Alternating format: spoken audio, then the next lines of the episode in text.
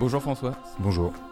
Bonjour à tous, soyez les bienvenus dans le premier épisode de La Jeune Occasionnée, une demi-heure ensemble pour repenser un film. Les auditeurs, par mon intermédiaire, te soumettent leurs questions, t'ont soumis leurs questions, leurs remarques, et tu y réponds à la fin. Alors euh, certains d'entre eux ignorent qui tu es, ou en tout cas en ont une vague idée. On va pas se plonger dans ta biographie, mais euh, qui par ailleurs est en ligne. Mais avant de rentrer dans le vif du sujet, je me dis que pour une première, l'une des façons de te présenter, ce serait peut-être que tu euh, nous livres en introduction ta vision de la critique de cinéma. Pour moi, c'est un outil, la critique de cinéma, et c'est un outil de pensée. Il est compliqué de parler d'une œuvre, il est compliqué de penser une œuvre, et quand on se donne un dispositif critique, notamment à l'écrit, mais ça peut être aussi à l'oral, pour peu qu'on se donne un certain nombre de règles de rigueur, alors ça permet de produire un discours sur une œuvre qui soit à peu près à la hauteur de l'œuvre. Parce que sinon, c'est compliqué, on est un peu approximatif. Moi, je sais que, notamment par écrit, quand je réfléchis à un film, en fait, je n'exprime pas ce que j'ai pensé du film, je produis ce que je pense du film. C'est-à-dire qu'en écrivant, je me rends compte que je pensais tout un tas de choses qui n'étaient pas du tout euh, venues euh, au jour euh, et qui viennent par le texte ou par une oralité comme celle qu'on va développer aujourd'hui. C'est pour ça que c'est un, un outil que j'ai beaucoup euh, utilisé euh, au cahier du cinéma, à Transfuge ou ailleurs. Euh, et je l'ai souvent fait, pas forcément pour une visée rémunératrice, mais beaucoup à titre personnel, c'est-à-dire pour me maintenir dans une sorte de rigueur de pensée sur le cinéma. Et un exercice de pensée a posteriori, une forme de décantation des idées. Oui, c'est ça, c'est déplier, décanter, parce qu'il y a tout un tas. C'est, ce qui se passe devant un film, c'est extraordinaire comme expérience sensorielle. Qu'on, aime ou qu'on n'aime pas le film, qu'on le trouve pauvre ou riche, de toute façon, c'est quelque chose de tout à fait étonnant. Hein. On entend des sons, on perçoit tout un tas d'images qui bougent, il y a tout un tas de choses dans le plan, il y a une succession de plans. C'est un maelstrom sensoriel de regarder un film. Et alors, pour constituer ça en pensée, l'organiser en pensée, bah ouais, faut décanter. Et pour décanter, il faut se donner un dispositif de décantation. Ça ne peut pas se faire comme ça, un petit peu euh, tout seul. Quoi. Et c'est ça qu'on appelle, je pense, critique. C'est tout simplement se donner un dispositif de pensée. Ce qu'on va essayer de faire maintenant. Ce qu'on va essayer de faire avec nos petits moyens intellectuels. Alors, on va s'intéresser donc au dernier et quatrième film de Céline Sciamma, prix du scénario à Cannes cette année. Portrait de la jeune fille en feu. C'est donc euh, l'histoire d'un amour entre deux femmes à la fin du XVIIIe siècle sur une île bretonne. Une femme peintre, Marianne, jouée par Noémie Merlan, est chargée de faire le portrait d'une aristocrate à son insu, portrait ayant pour but d'être envoyé à un prétendant en vue d'un futur mariage que l'intéressée Héloïse, jouée par euh, Adèle Haenel, ne veut pas. L'attraction entre Marianne et Héloïse prend forme à mesure de l'avancement du portrait. Ça, c'est pour le synopsis. Dans tous ses longs métrages, Céline Sciamma, euh, elle aime filmer les femmes, plus précisément les jeunes femmes. Ce qu'on peut d'ores et déjà remarquer, c'est que celui-ci s'inscrit dans cette veine-là à la différence euh, près que cette fois-ci on est au XVIIIe siècle et que la réalisatrice abandonne le cadre urbain. Tout à fait. Euh, et en même temps, tu vois, tu dis euh, que c'est un film du 18e, qui se passe au 18e, et sur une île bretonne. Ce qu'il faut quand même préciser, c'est que cette information, tu l'as sans doute trouvée dans des textes ou dans je sais pas où, mm. mais elle n'est pas dans le film. Et non seulement elle n'est pas dans le film au sens où elle ne nous est pas livrée directement, hein, il n'y a pas écrit 18e siècle, 1782, et il n'y a pas écrit euh, île bretonne, euh, mais en plus il n'y a aucun élément dans le plan qui permette véritablement de la verrer. Alors le 18e, oui, si on connaît un peu la mode de l'époque, euh, les robes, etc. Mais l'île bretonne, elle n'a de breton qu'une idée abstraite. On pourrait être sur un littoral en fait. C'est ça que tu veux dire Oui, parce bah, qu'il y a quand même la mer. Hein. Mais j'entends bien, il y a la mer, il y a l'île, ça on identifie bien une île et de l'eau, mais pas bretonne. Et ça paraît chichiteux ce que je dis, et c'est un détail bien sûr. Mais à partir de ce détail, on peut quand même déplier ce qu'est l'esthétique de Siama, euh, qui est une esthétique fondamentalement abstraite. Et, je dirais même une esthétique relativement désincarnée. Je pense que la première opération que fait Siama à peu près dans tous ses films, c'est qu'elle fait le vide. Euh, c'était tout à fait le cas dans Naissance des pieuvres, où on s'était tourné à Cergy-Pontoise et euh, les rues étaient vides. Elle s'était beaucoup servie de l'architecture de cette ville nouvelle, etc., comme une espèce d'architecture un peu froide. Euh, c'est un peu le cas dans Tomboy aussi, qui est un peu dans un hors-monde. Hein. il y a quelque chose. Bon. Et là, finalement, elle prend au pied de la lettre ce qu'elle a toujours fait, à savoir des films insulaires. C'est-à-dire que les films de Siama sont des îles. Elle isole ses personnages du réel, de tout un tas de choses. Alors, Moi, je crois que le, fait de faire le vide, c'est une opération qu'on trouvera chez énormément de, très bons cinéastes, et notamment, notamment ceux que je peux adorer, comme Bruno Dumont. Je pense que Dumont, par exemple, fait le vide toujours. Mm. Mais ici, il fait le vide. Il vide, par exemple, les rues d'une ville du Nord pour pouvoir y filmer. Il se met dans des dunes, etc. Bon, enfin, il y a toute un, une stratégie comme ça de d'évidement euh, du plan chez euh, Dumont. Mais chez Dumont, le pari, c'est qu'en faisant le vide, en soustrayant tout un tas de signaux du réel, mm. quelque chose va advenir. Alors, euh, pour mettre en valeur chose, peut être mystique, peut être, il y a tout un tas de choses qui peuvent advenir chez Dumont. Et de fait, si je suis un grand fan de Dumont, c'est que j'ai l'impression que beaucoup de choses adviennent. Alors, qu'est-ce qu'il en est du vide de Siama? Qu'est-ce qui euh, advient dans ce vide? Eh bien, c'est bien la question que je me pose en voyant le film, parce que une fois qu'elle a effectivement isolé ces quatre personnages, ces deux personnages, et un peu trois parce qu'il y a une servante, et un peu quatre parce qu'il y a la maman de l'aristocrate, qu'est-ce qu'elle fait? Qu'est-ce qu'elle veut faire advenir à ce moment-là?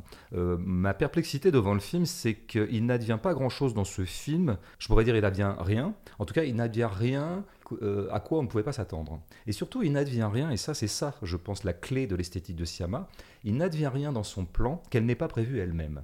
Alors s'il y a bien une cinéaste qui est euh, tout à fait fâchée avec l'idée que faire du cinéma, ça serait provoquer l'accident, hein, ce qui est une vieille tradition d'un certain naturalisme français par exemple, mais d'autres choses, euh, c'est pas ça. Il faut absolument qu'il se passe rien dans son plan qu'elle n'ait pas déjà prévu.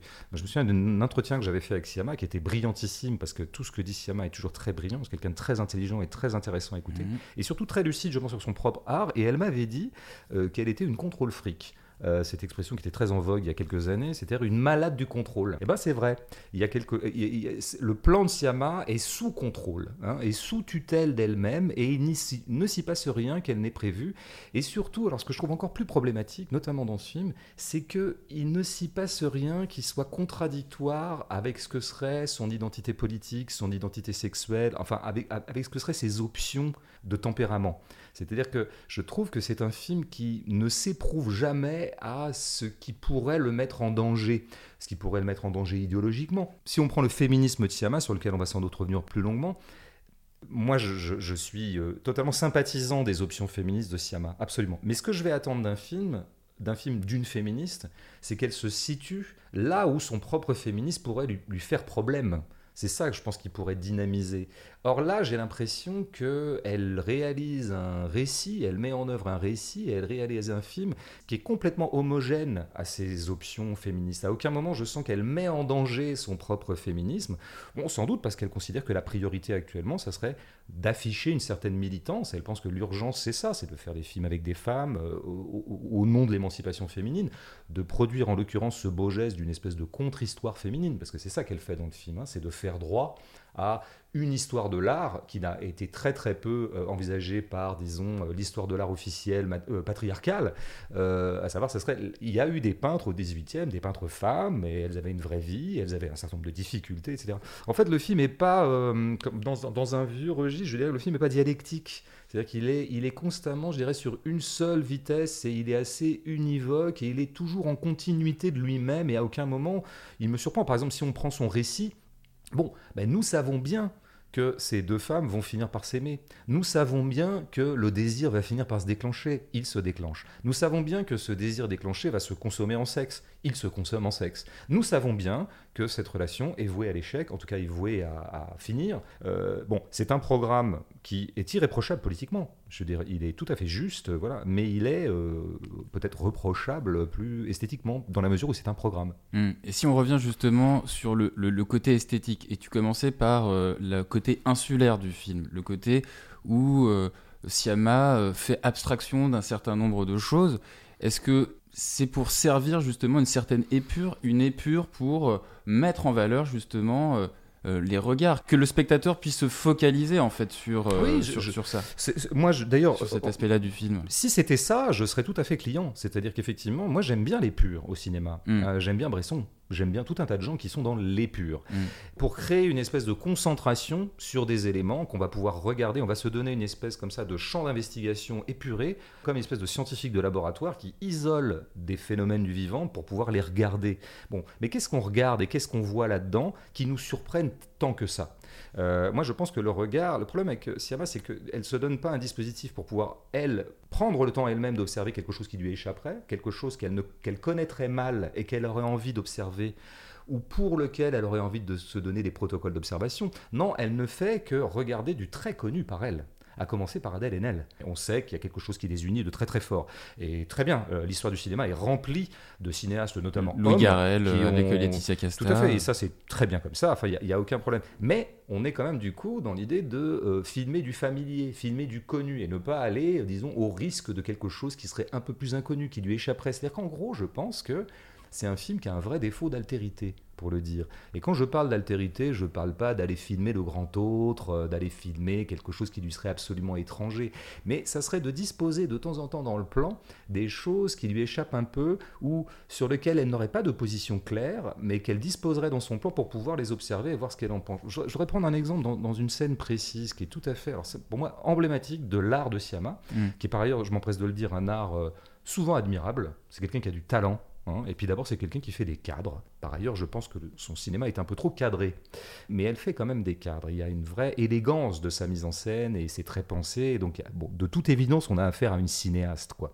Mais si on prend. euh, il y a une scène euh, où euh, les, les deux héroïnes accompagnent leur servante pour aller se faire avorter. Mm. Euh, bon. Cette scène, elle est, elle est politiquement intéressante. Elle donne une information euh, tout à fait intéressante. Au 18e, les femmes étaient bien obligées de se démerder, d'avoir recours à des femmes qui faisaient ça évidemment clandestinement, avec des méthodes, euh, bon, plus ou moins, euh, je dirais, alternatives. Là, en l'occurrence, on comprend que c'est des plantes qu'on fait bouillir et qu'on va introduire dans le vagin, etc. Donc là, il y a une information qui est intéressante. Moi, ça m'intéresse aussi pour ça, le cinéma. C'est que j'apprends des trucs. Et, et ça fait bien le boulot de contre-histoire. Mais ça, c'est l'idée de la scène. À quel moment est-ce que la scène dépasse son idée Euh, Est-ce qu'elle est plus que l'idée? Eh bien, à aucun moment. C'est-à-dire, premièrement, la scène, finalement, nous donne une information, mais elle nous donne pas une incarnation. C'est-à-dire que, par exemple, ne serait-ce que même la, le protocole qui est utilisé par cette avorteuse est très très peu détaillé. On ne voit pas, en fait. On voit pas vraiment ce qu'elle fait. On comprend juste que c'est une petite tambouille, que c'est un peu voilà et Mm. que par ailleurs euh, la servante souffre ce qui est une vraie information. Les femmes souffraient pour se faire avorter. C'est toujours un peu le cas d'ailleurs mais disons que là c'était particulièrement euh, la souffrance. C'est une information mais c'est pas une incarnation parce que ça reste très abstrait ça reste très lointain et distant. Et alors on a donc la servante qui est couchée sur le lit et là il y a un détail qui moi alors vraiment me pète à la gueule. L'enfant l'enfant pourquoi? Parce que chez Siama il y a jamais ça Le bébé qui- Justement, qui, vient toucher euh, alors attention, ça c'est, le deuxième plan. Mais dans un premier temps, c'est pas ça qu'on a. Dans un premier temps, on a un plan de Piala. On a un plan à la Piala ou à la naturaliste. C'est-à-dire qu'on a l'information principale narrative qui est une servante couchée qui attend que euh, le protocole commence, Mhm. euh, que l'avorteuse fasse ce qu'elle a à faire. Et on a étonnamment, dans l'esthétique de Siama et notamment dans ce film où tout est épuré, on a un surnuméraire. On a un surnombre par rapport au programme. On a deux enfants sur le lit.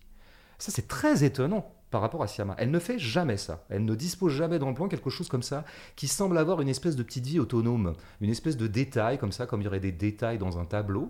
Elle fait de la picturalité très épurée dans ce film. Elle fait pas de la picturalité avec tout un tas. Elle fait pas du Jérôme Bosch, quoi. Je veux dire où euh, on pourrait passer des 8 heures à regarder tous les petits détails qui nous ont échappé.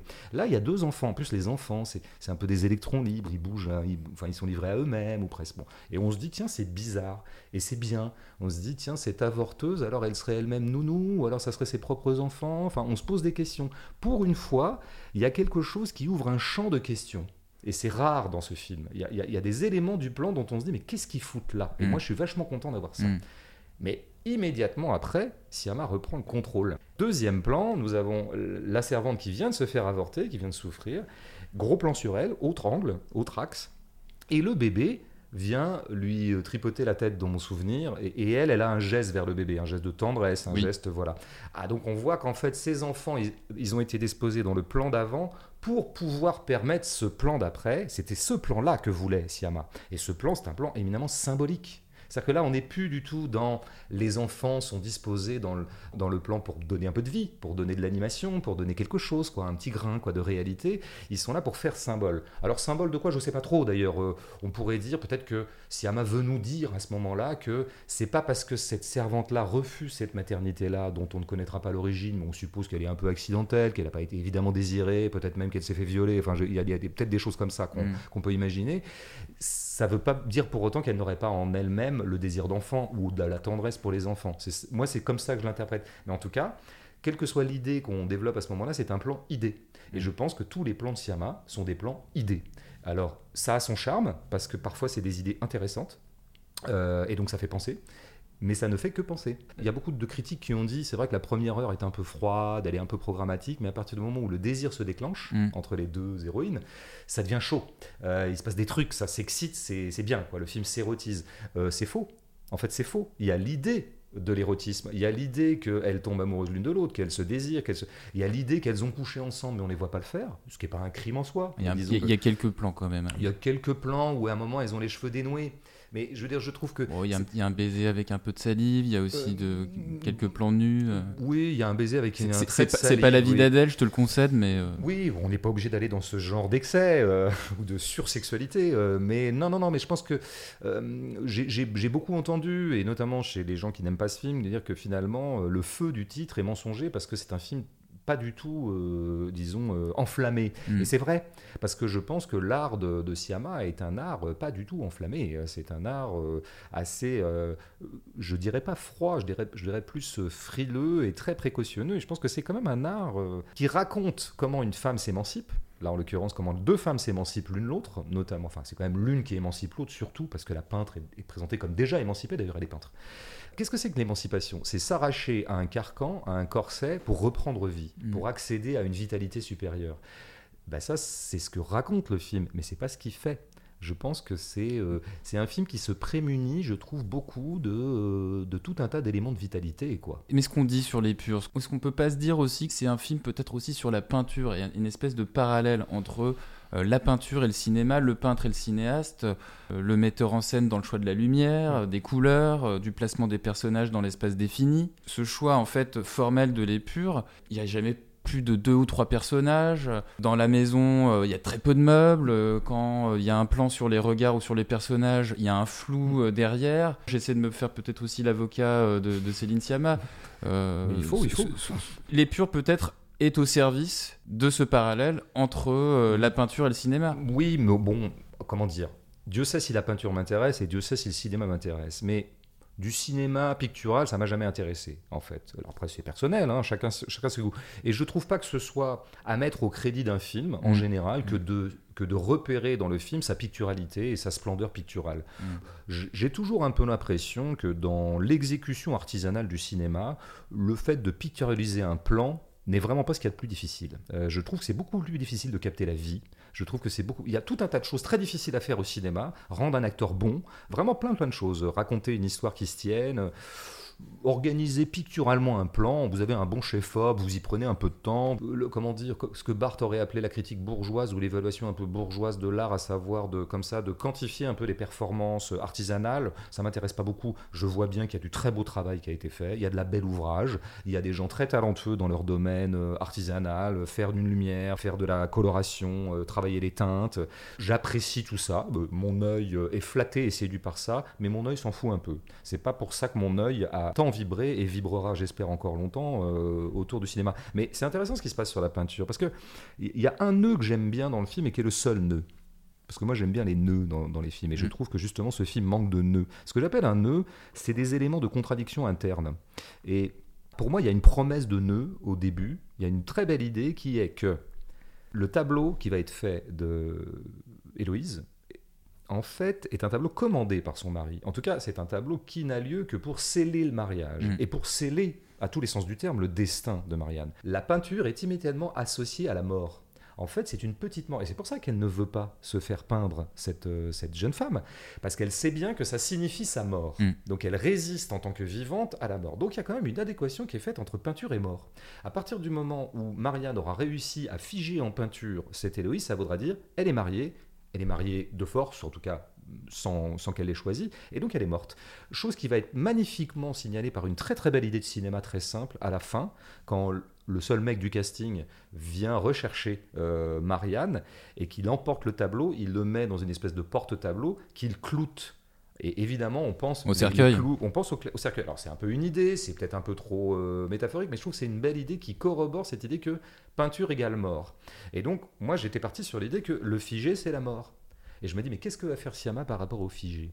Est-ce qu'elle va du coup proposer une espèce de contre-force par rapport à ce que doit faire cette femme, à savoir un travail de mort, un travail de fixation, est-ce qu'elle, elle va, elle va opposer à ça une force de vie, une force de mouvement? Eh bien, c'est pas du tout ce qu'elle fait, puisqu'elle reconduit totalement dans sa mise en scène. Elle n'arrête pas de figer ses actrices. Elle les fige pour les longues séances de peinture auxquelles on a droit. Donc on va avoir beaucoup de scènes figées, et même quand elles sont au bord de la côte, enfin au bord de la falaise, là ça pourrait être, bon à un moment elle court parce qu'elle est émue, donc elle court. Mais en général, les scènes sont très figées elles-mêmes. Ce que j'appelais le nœud, c'est que je trouvais très intéressant qu'un personnage émancipé, la peintre, Marianne, qui est déjà émancipée, hein, elle est va faire un travail de mort. Elle va faire un travail qui soit à l'inverse de son émancipation. Elle va clouter le destin d'une femme alors qu'elle-même serait euh, émancipée. Je trouvais cette contradiction interne tout à fait passionnante. Le film abandonne en route cette contradiction, puisque au bout du compte, elles vont trouver une harmonie entre elles et il n'y aura pas de dialectique entre elles deux. Et surtout, ce qui est important, c'est que Siama, je pense, reconduit l'opération de fixation du vivant qu'elle semblait désapprouver ou dénoncer dans un premier temps. Moi, je dirais même que ces actrices sont très corsetées. Elle a beaucoup joué sur le côté euh, nous sommes au 18e, il y a, on parle une certaine langue, je veux dire, il y a quand même une langue, une certaine tenue de langue, pas géniale d'ailleurs, hein, on ne peut pas dire que les dialogues soient flamboyants dans une espèce comme ça de splendeur de la belle langue classique du 18e, mais quand même on a un certain niveau de langue. Et moi, honnêtement, je trouve que je trouve que Noémie Merlon s'en sort plutôt bien avec cette, langue-là dans, sa bouche contemporaine qui n'en veut pas, enfin qui ne, euh, Adèle Haenel s'en sort beaucoup plus mal. Et je trouve très paradoxal et très étonnant que, alors que tout le film est disposé comme une espèce d'hommage à Adèle Haenel, une déclaration d'amour, enfin on voit bien qu'elle est filmée avec les yeux de l'amour, en tout cas avec les yeux du désir, et que le désir qui vient à Marianne pour euh, le désir, le désir du peintre pour son modèle, le désir de la cinéaste pour le désir de Céline pour Adèle. On a, on a bien compris, mais, mais, mais je trouve que c'est sans doute un des rôles où j'ai trouvé Adèle la, la, la, plus, euh, la, plus mal à l'aise de ces dernières années. Je, je la trouve pas très à l'aise dans cette langue. Je la trouve pas très à l'aise dans ces, dans ces postures-là, très verticalisées, très raides, très posées. Euh, je la trouvais euh, euh, infiniment plus géniale et, et, à son aise, par exemple, dans le film de Campillo où elle avait pourtant un rôle qui était assez mineur, 120 hein, BPM, enfin mineur. 120 battements par minute. Et, je la trouvais alors, parfaitement dans, son élément, j'ai envie de dire, et, euh, comment dire, au sommet de son aisance. Alors que là, je, la trouve, euh, je la trouve un peu embrigadée quand même dans le. Et le regard de Siama, qui serait censé être un regard qui honore euh, Adèle et qui restitue la grandeur d'Adèle me paraît plutôt un regard restrictif, ce qui est tout à fait paradoxal. Ah, je me mêle un peu de ce qui ne me regarde pas là, parce que je m'immisce dans un couple ou dans un ex-couple, mm. mais en tout cas, moi, c'est l'effet que ça m'a fait euh, en regardant. Je vais te soumettre euh, comme remarque un billet qui va nous emmener sur le terrain euh, du, du, film engagé, féministe, tel que Siama nous le propose. Tu l'as sûrement remarqué, peut-être que toi aussi, François, comme Céline, tu partages cette passion pour le film Titanic. Et c'est touchant comme ce film fait référence de manière assez explicite dans son écriture à certaines scènes du film de Cameron. Je commence avec la première scène d'ouverture et les regards des apprentis peintres qui donc dessinent leur professeur Marianne. Une scène qui renvoie à celle où Rose de Whitbucater est dessinée par Jack Dawson. On se souvient de, ces plans, les yeux juste au-dessus de la feuille de dessin euh, et les traits qui s'esquissent au fur et à mesure. Euh, pareil, le film commence par la fin et effectue, comme dans le film aux Oscars, un flashback. Par son côté insulaire, il y a presque aussi un, côté huis clos, comme dans Titanic. La scène où euh, les deux héroïnes se rencontrent, tu me suis, je te fuis, tout comme Rose dans Titanic court jusqu'à la poupe du paquebot pour finalement être convaincue par Jack de ne pas se jeter dans l'eau. Donc j'en viens à l'aspect féministe engagé du film. Tout comme dans Titanic, la Rose, elle est elle-même issue d'une classe sociale plus élevée euh, que Jack, fume la cigarette, boit de la bière, euh, des attitudes qui sont transgressives dans le film, d'autodétermination féminine qu'on retrouve dans Portrait de la jeune fille en feu avec euh, la scène euh, de nu où Marianne va se sécher près de la cheminée et, fume la cigarette, où elle va se servir du vin dans, la cuisine sans demander quoi que ce soit à personne. Alors moi je te pose la question, est-ce que ce film il t'a convaincu par ses messages d'émancipation féministe engagés? Le problème c'est que le film m'a pas convaincu si on appelle convaincre quelqu'un un processus. Parce que pour qu'il m'ait convaincu, il, eût fallu que, je ne fusse pas déjà convaincu. Or, je le suis, totalement. Je, suis, je me considère comme quelqu'un de féministe, en tout cas j'adhère totalement à ce que j'appelle tout à l'heure le travail de contre-histoire, mmh. euh, de faire droit à l'histoire vue par les femmes, à l'histoire du point de vue des femmes, ce qu'on appelle les gender studies d'ailleurs, euh, entre autres termes possibles. Ça je trouve c'est un travail absolument salutaire et que le cinéma peut faire euh, par ses moyens. Donc J'adhère totalement à cette hypothèse de Siama. Simplement, je le savais avant d'aller voir le film. Je savais tout ça avant d'aller voir le film. Euh, je savais que Siama allait le faire. Et donc, du coup, bah, bah, Siama a convaincu un déjà convaincu. Euh, elle a prêché un converti. C'est pas c'est pas ça qui m'intéresse au cinéma. J'ai pas envie euh, qu'on me démontre des choses que je sais déjà. Et j'ai pas très envie, ça ça reviendrait à ce que je disais tout à l'heure, que, que, que Siama surtout se démontre à elle-même des choses qui pour elle sont déjà démontrées. Je voudrais qu'elle aille un peu plus, encore une fois, dans les, dans les trous, dans les béances de son logiciel féministe. Parce que Dieu sait s'il y en a des béances, mais il y a des béances dans tous les logiciels. Moi, je veux dire, moi qui suis plutôt marxiste, si demain je faisais un film qui tournerait autour de ces questions-là, j'essaierais d'aller voir dans les interstices, dans les, dans les manques, dans les lacunes du marxisme. Et Dieu sait s'il y en a. Donc, euh, c'est ça qui manque euh, de ce point de vue-là. Donc, après, il y a le parti pris de faire un film où il n'y ait que des femmes à peu de choses près, on voit bien que c'est une intention, et c'est une intention que je, comment dire, que j'approuve totalement. Je trouve tout à fait normal qu'après 80 euh, ans, en gros, de cinéma totalement sous contrôle des hommes, où euh, Dieu sait s'il y en a eu des films faits par des mecs avec que des mecs dans le plan qui racontaient des histoires de mecs, ou de temps en temps passer une fille dans le plan qui était un peu une femme fatale, euh, tout à fait absentée finalement, finalement aliénée par sa fatalité. Enfin, on connaît bien le truc, quoi. Il est tout à fait normal que les femmes arrivant massivement maintenant dans le cinéma à la réalisation, c'est un phénomène depuis 20-30 ans mais qui s'accélère eh bien, elles aient envie de raconter des histoires de femmes et de filmer des choses que les mecs avaient, eux, peiné à euh, filmer. Donc, je m'associe totalement. Et pour moi, il n'y a évidemment pas symétrie du tout. On ne peut pas reprocher aux femmes de faire un film avec que des femmes, comme on reprochait aux hommes euh, de faire des films avec que des hommes. Il n'y a pas symétrie. Il n'y a pas symétrie dans la mesure où il y a quand même un genre qui domine l'autre. Donc, là-dessus, adhésion politique totale. Maintenant, il faut voir ce que ça donne cinématographiquement. Et si on veut faire de la critique de cinéma, il faut que ça devienne une question de cinéma. Parce que de savoir que Céline Sciamma est féministe et que Bégodeau l'est, et que donc à ce titre-là, une collusion peut avoir lieu entre eux, c'est pas super intéressant finalement, ça concerne pas beaucoup le film. Moi j'avais écrit un, article dans Transfuge à l'époque qui s'appelait Rêverie du céliphite féministe où, euh, où j'essayais de voir en quoi le fait que des cinéastes hommes peinent à filmer des femmes ou à configurer des grands rôles féminins était un problème évidemment moral, évidemment politique, mais était un problème esthétique. Et c'est ça que j'essayais de démontrer. C'est-à-dire comment on pouvait faire une critique euh, féministe, mais qui, soit, qui, ne lâche rien sur la critique, c'est-à-dire sur la qualité cinématographique. Et je prenais pour exemple, par exemple, Scorsese et Gray, qui sont alors vraiment notoirement, enfin je trouve pas assez notoirement d'ailleurs, ça a été trop peu noté chez eux. Bon, ils sont absolument, ils ont pratiquement jamais su faire émerger un grand personnage féminin. Alors, il y aurait peut-être des exceptions chez Scorsese et encore ça serait vraiment compliqué de les voir. Chez Grèce, Sharon Stone dans Casino. Oui, voilà, c'est toujours l'exemple qu'on prend, mais enfin quand même sur, euh, sur à peu près 30 films, c'est peu. Et Gray, bon, il n'arrive pas, il raconte que des histoires de petits garçons, papa, le fils, et puis il y a une femme qui est souvent un peu qui est souvent un, emblème, qui est souvent un symbole, une allégorie. Les femmes chez lui, c'est soit c'est la mère avec un grand M, soit c'est un peu la pute avec un grand P, soit c'est la sauveuse avec un grand S. Mais en fait, c'est pas des femmes de chair. Et je disais que c'est pas un c'est un problème, je dirais politique, mais c'est surtout un problème cinématographique, parce que pour moi, un cinéaste s'ampute terriblement s'il se prive de la moitié de l'humanité. De la même façon que je pourrais aussi, euh, sans faire de comparaison évidemment entre les femmes et les animaux, euh, mais quoique comme j'ai un grand amour pour les animaux, ça pourrait pas être euh, perçu péjorativement, mais tous les cinéastes qui se sont passés des animaux dans leur plan, ben, ils ont bien eu tort. Parce que s'il y a bien un truc qui est merveilleux dans le vivant, c'est bien l'animalité, l'animal. En plus, on sait que les animaux sont les meilleurs acteurs du monde. Enfin, ça marche à tous les coups, hein, les animaux. Donc je m'étonne toujours de voir que plein de cinéastes se passent des animaux. C'est bien dommage. Et donc, je trouve bien dommage de se passer des femmes. Et je trouve bien dommage, maintenant, une fois que j'ai dit mon adhésion politique à l'hypothèse de faire des films euh, dans un entre-soi féminin, je trouve, euh, je trouve qu'à un moment, ça va commencer à limiter Siama que de refuser en permanence de filmer les hommes. Alors pour l'instant, elle les a filmés très peu, et quand elle les a filmés, c'était toujours sur un mode très repoussoir. Hein. il y avait des plans absolument euh, sans nuance, de, des bandes de garçons dans euh, Naissance des pieuvres, ils, se ils dansaient avinés en se mettant des slips sur la tête. Dans Bande de filles, les hommes étaient les méchants, c'était les, les, bourreaux des filles, notamment le grand frère très Kaira qui sadisait euh, l'héroïne. Bon, très bien, pourquoi pas ça Mais moi, ce qui m'intéresse, c'est pas tant qu'elles produisent des figures masculines négatives, euh, ça peut faire partie du, job, tout va bien.